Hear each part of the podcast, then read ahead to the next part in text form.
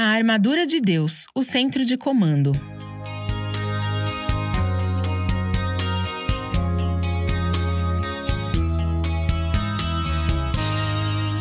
Usem o capacete da salvação. Efésios 6, 17, parte A.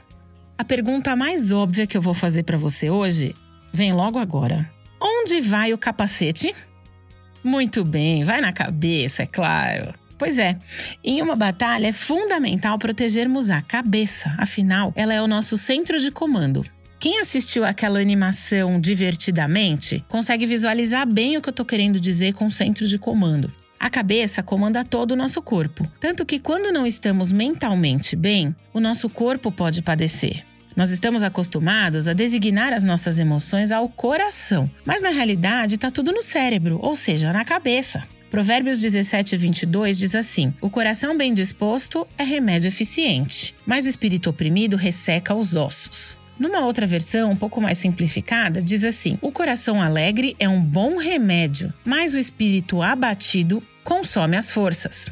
Então, consumir as forças ou ressecar os ossos é uma referência para adoecer fisicamente. E isso a partir de um espírito oprimido, ou seja, de uma mente repleta de coisas que ficaram guardadas, de palavras não ditas, pecados não confessados, problemas não resolvidos. É aquele famoso tá tudo bem que a gente responde pro marido quando até ele percebe que tem alguma coisa errada. Mas falando sério e voltando à questão do capacete, ele é a nossa proteção para que a cabeça não seja alvejada pelo inimigo durante uma batalha. Porque um golpe na cabeça pode ser fatal. Mas, como diz o apóstolo Paulo, não é um capacete qualquer. É o capacete da salvação. Mas que salvação? A salvação da batalha? Em parte, sim. Porque se tivermos em nossa cabeça sempre presente a mensagem da salvação de Jesus Cristo, o inimigo não vai conseguir nos acertar.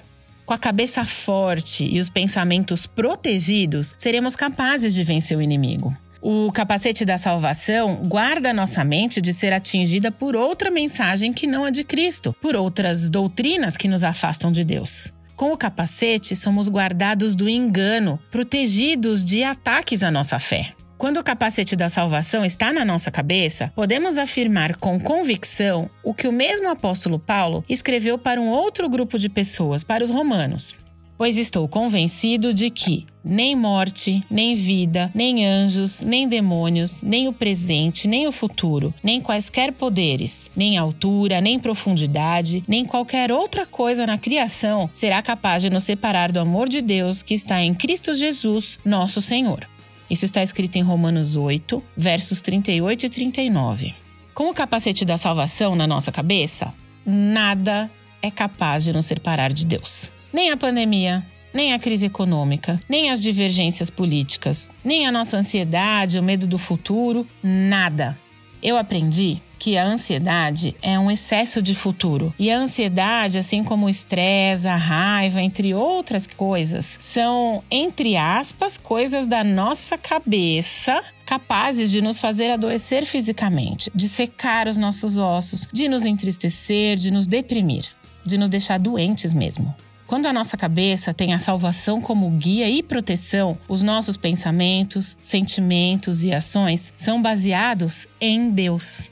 Assim como o soldado só pode ir para a batalha com a cabeça protegida, nós só podemos viver se for debaixo da salvação, que é encontrada no sacrifício de Jesus Cristo feito na cruz.